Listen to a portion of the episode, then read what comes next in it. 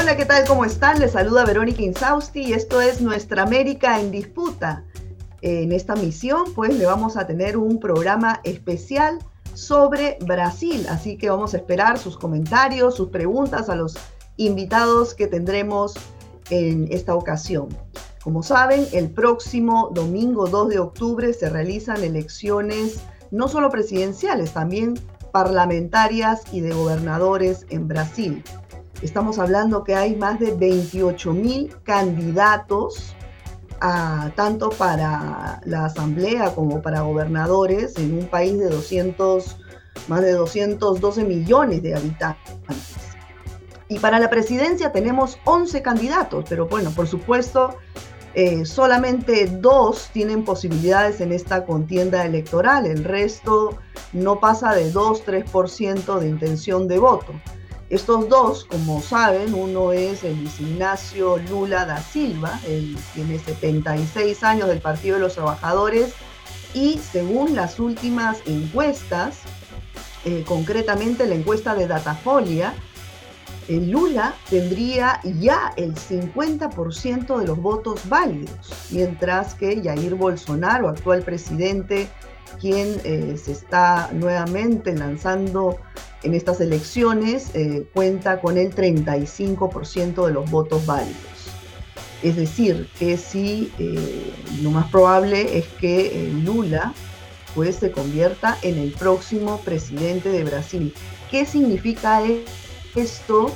no solamente para Brasil, sino para toda Latinoamérica cuáles son los escenarios que se están manejando y eh, nos preguntamos pues si el actual presidente Jair Bolsonaro está dispuesto a reconocer el resultado electoral en vista de los últimos acontecimientos. Sobre todo esto vamos a conversar a continuación con eh, dos invitados. Ellos son eh, Fabio Borges, decano de la Facultad de Economía Política, Relaciones Internacionales y Ciencias Sociales de la Universidad Federal Latinoamericana de Integración. Y también está con nosotros Giselle Ricobón, profesora de la Universidad Federal de Río de Janeiro y activista en derechos humanos. Muchas gracias a ambos por estar aquí. Muchas gracias, un gusto. Igualmente. Igualmente, bueno, hay mucha expectativa en la región sobre lo que va a ocurrir este domingo en Brasil. Ahora, esta campaña ha sido definida pues como la más eh, violenta y, eh, digamos, eh, polarizada de los últimos tiempos desde la caída de la dictadura en 1985. ¿Cómo se llegó a esta situación, Fabio? Empezamos contigo. Bueno, primero de todo, um grande saludo, Verônica, e é uma surpresa grata não estar aqui com uma professora que é uma grande amiga também, Gisele. Bueno, chegamos a uma situação eh, muito complicada em Brasil, não? de uma polarização, mas não é exatamente uma polarização. Um lado é muito violento e o outro lado está sofrendo com esta violência em todo em, em, esta campanha que é uma das mais agressivas, seguramente uma das mais violentas da história do Brasil. E eu creio que é um processo complexo de explicação.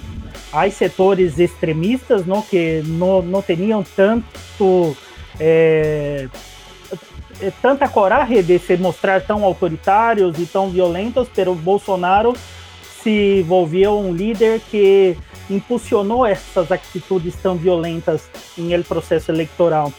Pero claramente, nos últimos quatro anos, Bolsonaro ha manejado muito mal a economia, a pandemia, os problemas sociais de Brasil, a diplomacia de Brasil. E é raro que um presidente não logre a reeleição, porque tem um aparato na máquina por detrás dele muito poderoso para fazer políticas sociais, para fazer bom manejo para tentar a reeleição.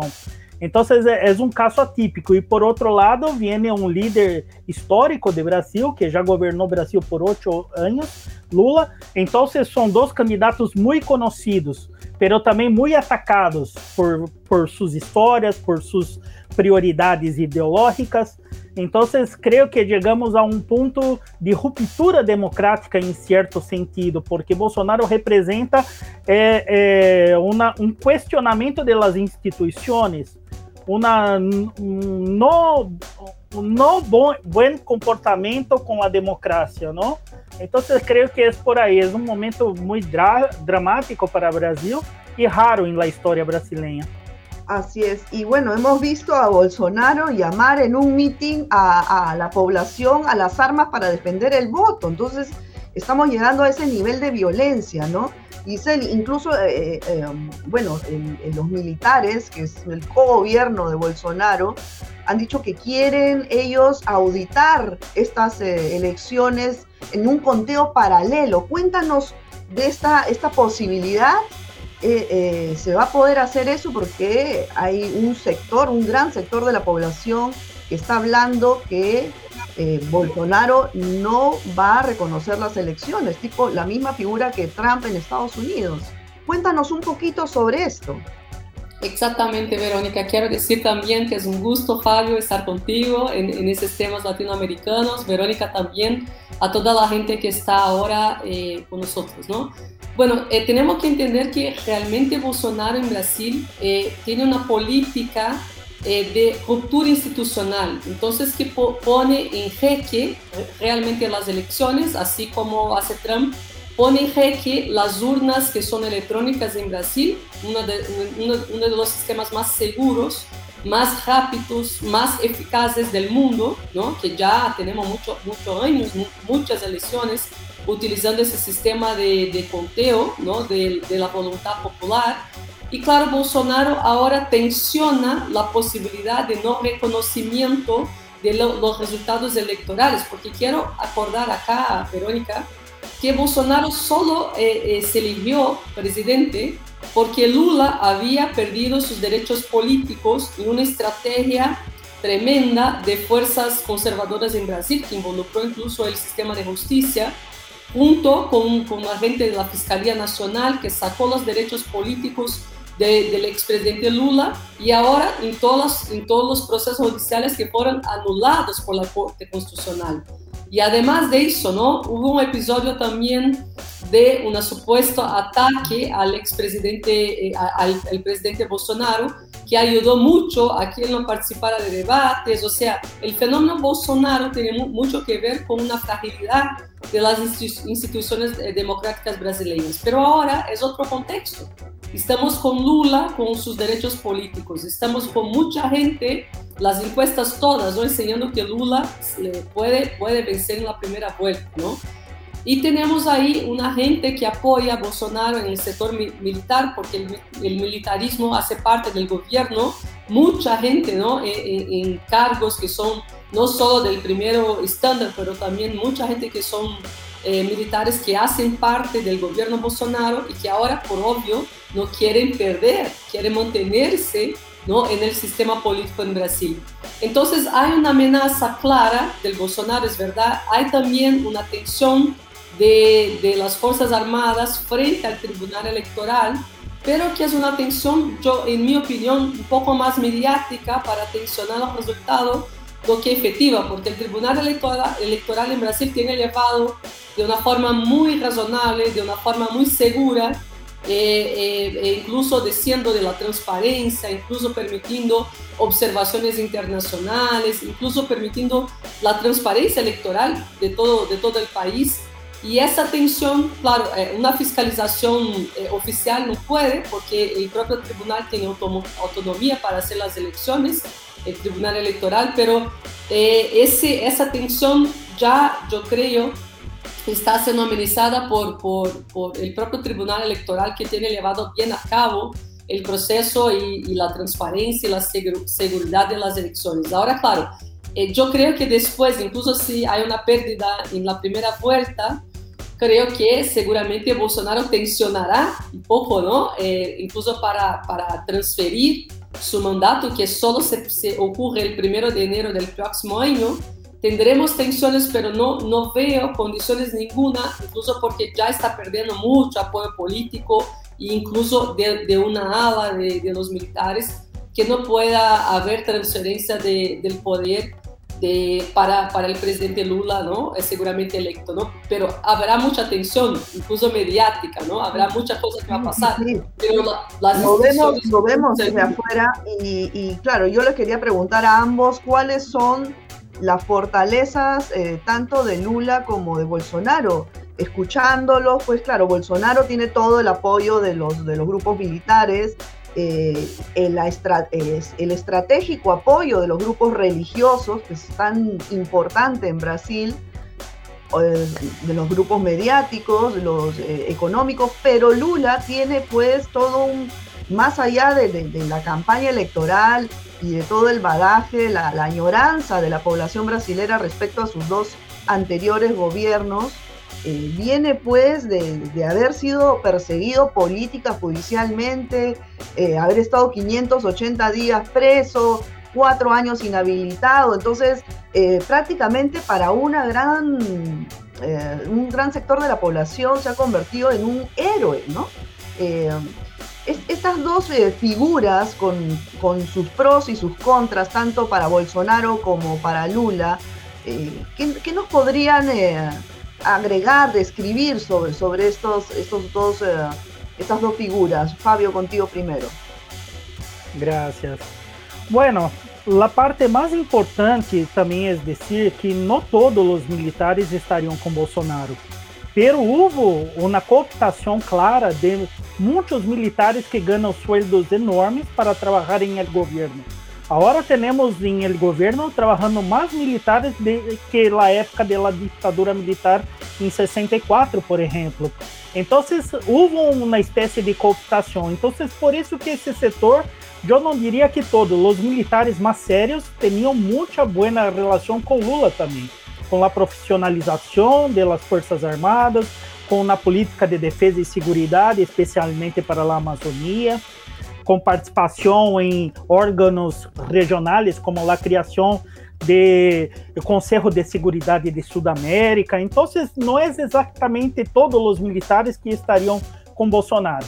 Pero claramente que há grupos aí especialmente de los evangélicos, que seria um grupo de apoio forte também a Bolsonaro por las pautas de costumbres, não? A questão do aborto, de um suposto comunismo, de um peligro de comunismo, de muita fake news, não? Esse setor foi fundamental em las eh, eleições de 2018. E para Lula, claramente, e creio que esta é a mais grande força de Lula, as pessoas com pouca renda, que têm uma memória afetiva do período de Lula como uma pessoa que combateu a hambre, que ha tenido políticas sociais de inclusão em la educação, por exemplo, com a criação de universidades como a minha, com políticas de saúde mais inclusivas também, com grandes inversões em investigação e com uma diplomácia muito mais harmônica e com uma imagem de Brasil em exterior melhor. Por isso, eu creio que aí, además de las pessoas pobres que têm essa memória e sabem que nos últimos quatro anos, em meio à pandemia, foi trágica a posição do governo Bolsonaro, de grande insensibilidade por essas tragédias. Además disso, eu creio que este é o setor, é outro setor fundamental, não? as mulheres em Brasil. Eu creio que aí Bolsonaro tem sua debilidade mais grande.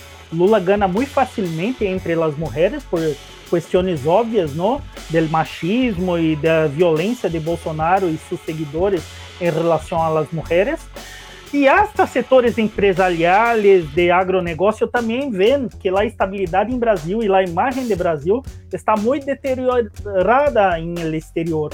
Então, é malo para os negócios, incluso setores econômicos del setor de las empresas, de los bancos, outros setores de serviços, também estariam com Lula, porque Lula nunca foi um radical de esquerda. Ele manejou a economia brasileira como uma social-democracia. Então, esses además, setores además, mais. Desculpa, Fabio, además se dice sobre lo que lo acabas de decir. Eh, que en esta campaña ha, ha, girado más al centro, ¿no? De lo que de lo que era antes. ¿Por qué? E isso, isso me preocupa um pouco também, porque eu creio que esse será o mais grande desafio. Eu creio que há um consenso que é um momento de possível ruptura democrática. Então, uma frente ampla da democracia versus um autoritarismo, um fascismo, me parece que aí Lula jogou um papel importante de mediador e, e de coordenador de uma frente ampla, pero é muito ampla, pero talvez não tuviera outra opção em este momento tão dramático de Brasil. Incluso o candidato à vice-presidência de Brasil, Geraldo Alckmin, foi opositor de, de Lula em muitas eleições, opositor de PT em muitas eleições, mas relacionado a centro-direita pero com muita experiência, governou São Paulo por 16 anos também. Eu creio que isso ha atraído esse eleitorado de centro, centro-direita para Lula. E agora, vários ex-candidatos à presidência, desde a extrema esquerda até alguns de direita, também na frente ampla, apoiando Lula. Eu creio que foi uma saída importantíssima para a pacificação do país, pero aunque Lula gane, tendrá dificuldades, porque há 30% da sociedade brasileira que continuará bolsonarista. Vão surgir outros Bolsonaros em Brasil. La fuerza no, del bolsonarismo. y más allá de Bolsonaro, pues hay, hay muchos partidos políticos representados en la Asamblea y, y va a tener que co-gobernar con la Asamblea, ¿no? Entonces, Giselle, en ese sentido, ¿tú cómo, cómo lo ves? ¿Es posible así gane Lula, que es lo más probable? Eh, ¿lo van a dejar gobernar desde el Congreso de la República? Eh, este es el tema, ¿no? ¿Verdad que realmente esa frente amplia que hablaba Fabio es para vencer el fascismo que representa Bolsonaro? Eh, usted, Verónica, preguntaba, ¿no? ¿Cuál es el perfil de, de, los dos más importantes candidatos? Bolsonaro no se compara a Lula. ¿No? son incomparables porque Bolsonaro, primeramente, ¿no? Bolsonaro es un hombre que solo habla, solo habla de muerte, representa fuerzas conservadoras, es un hombre que es, es misógino, es, un hombre que es racista, o sea, representa los peores valores que se puede tener en la sociedad, ¿no? Y hay mucha gente que eh, tiene esa identidad con él. Ese es un fenómeno que es tremendo, que no es solo brasileño, brasileño lamentablemente, que se pasa en Europa, muchos países de, de esa ola conservadora, pero eh, eh, que se mantendrá, o sea, de un hombre que fue diputado mediocre eh, por 30 años y que se transforma presidente por los hechos que yo acababa de comentar también, ¿no? Lula es un hombre que por su historia es democrático, porque es un hombre que fue sindicalista, un hombre que salió de la pobreza, un hombre que representa la, la, la ruptura con el, la alambre en Brasil eh, tiene programas que son reconocidos mundialmente. Brasil, eh, al periodo de Lula, fue un, un, un país próspero, la séptima economía mundial, eh, participó activamente de, de, del sistema global, o sea, son incomparables. Estamos hablando de eh, dos, dos eh, personas que no se, no se puede comparar, ¿no? Tamaña es, es la diferencia entre los dos. Ahora, por obvio, realmente tenemos el fenómeno bolsonarismo que no va lamentablemente se cerrar el primero de enero. Son 30% de los electores que votan en Bolsonaro, pase lo que pase, o sea, hable lo que hable ese hombre. Tiene un voto duro, ¿no? Exactamente, ¿no? Entonces tenemos ahí un fenómeno que no va a se disipar con la, las elecciones. Entonces tenemos una sociedad un poco dividida en el sentido que los, los, eh, eh, eh la, la, esa gente ¿no? más fervorosa está empoderada es una gente armada, una gente que tiene asesinado los diferentes políticos, una gente que seguirá también perdiendo espacios, pero seguirá con fuerza en la sociedad brasileña y estará un poco enojada por ter perdido el poder, ¿no? Entonces, en ese primer año será un año de pacificación. Lula es hombre muy sabio, ya gobernado, sabe que precisa mediar, eh, no, eh, tiene hablado mucho que no, no será vengativo, o sea, no, no tendrá una política de, de venganza, ¿no? o sea, de persecución, pero claro, eh, queremos que la justicia también haga su parte, especialmente condenando a Bolsonaro por sus crímenes hechos a lo largo de su gobierno y antes incluso, porque es una familia de criminales ¿no? que posee el presidente. ¿no? Entonces creo que no será fácil porque la economía también está un poco complicada, la deflación, la inflación, eh, tenemos un, un gran eh, y complejo eh, para, para enfrentar, pero creo que la mejor persona que puede mediar esos problemas realmente es Lula, ¿no? Está con mucha gente justamente para vencer eh, eh, el fascismo. Quizá no sea el gobierno que yo y Fabio, ¿no? que, que somos muy, muy, muy semejantes en términos políticos, pero es un gobierno, yo creo, de mediación nacional, de recuperación de los programas básicos, de recuperación de la democracia brasileña y más que eso, de recuperación de nuestra esperanza, porque estábamos pasando por una pesadilla que yo creo que se acabará el primero de enero, ¿no? Bueno, y no solamente esta expectativa eh, está a nivel local en Brasil, sino en toda la región, ¿no? En Latinoamérica hay mucha expectativa por el triunfo de Lula y lo que esto pueda significar para, para una cohesión de CELAC, de UNASUR, y, también como, como viéndolo como un líder frente en las negociaciones multilaterales frente a, otras regiones, ¿no? ¿Tú qué opinas, Fabio, al respecto? Ah, yo creo que es muy importante. Si hay una diferencia muy clara entre los dos candidatos, es en términos del prestigio internacional y de política externa. Brasil em período Lula, eu creio que teria aí um, uma internacional de grande destaque, incluso reconhecido hasta por Obama em uma das reuniões dizendo que Lula era o cara, não? uma pessoa muito significativa de la defesa del multilateralismo, de la defesa de las causas sociales, de la defesa del medio ambiente. Em Sudamérica se logrou avançar muito las instituições, agregando personas e políticos, líderes políticos de ideologias muito diferentes. Incluso a UNASUR foi criada em um ambiente que teníamos aí Chávez em Venezuela, Uribe em Colômbia. Então, o Brasil tinha aí uma posição de mediador de conflitos e não de eh, incentivador de conflitos, como em el caso de Venezuela, onde o Brasil ha tomado posição que não é a tradição brasileira. A tradição brasileira é de la mediação de los conflitos e devolver Sudamérica a uma zona de paz, porque as inversões em, em armas, as inversões militares se dão em detrimento de outros temas que para nós são mais sensíveis e mais importantes, como o combate à hambre, os temas sociais, os temas de infraestrutura, os temas de violência. Então, em esse sentido, seria um soplo de esperança, eu creio, para o continente retomar esse clima de amistad, retomar esse clima de avanços em la integração, porque para a região tampouco é bueno que Brasil se aile de tudo.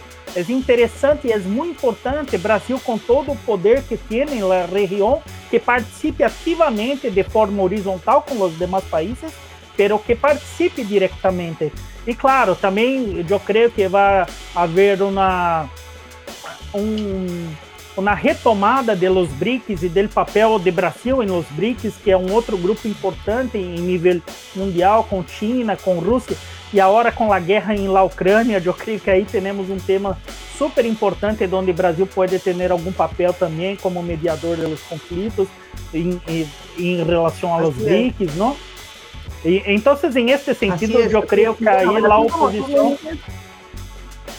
No, sí, como tú bien dices, la, Brasil siempre ha liderado la política de relaciones internacionales en la región y ahora se va a recuperar con Lula, ¿no? Porque en, el periodo de Bolsonaro esto fue un desastre.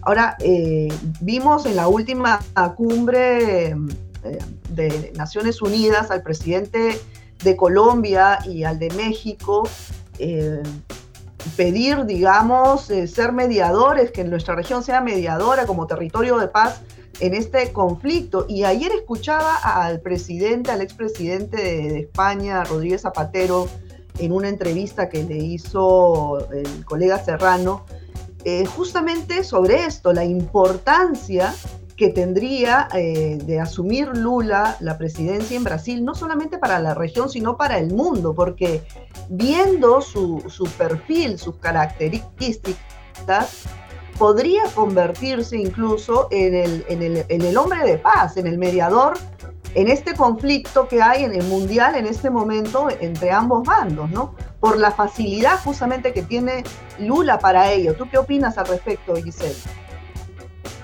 No, estoy totalmente de acuerdo, ¿no? Incluso eh, lo que hablaba Fabio, pero para el mundo, ¿no? Realmente, para, para Latinoamérica eh, ya ah, no, no son señales, son hechos, ¿no? Porque la política externa brasileña al tiempo de Lula fue el motor de una integración solidaria el motor de una integración de otra forma, una, una integración no solo mercadológica, pero una integración que pensaba en la gente, en el pueblo, en los problemas comunes, ¿no? Eh, eh, estructurales de toda Latinoamérica, porque Brasil también es latinoamericano, ¿no? No podemos olvidarnos de eso, ¿no? También una cooperación sur-sur, o sea, salimos de la subserviencia de Europa Estados Unidos para pensar China, para pensar África, para pensar otros, el mundo en otros términos también, ¿no?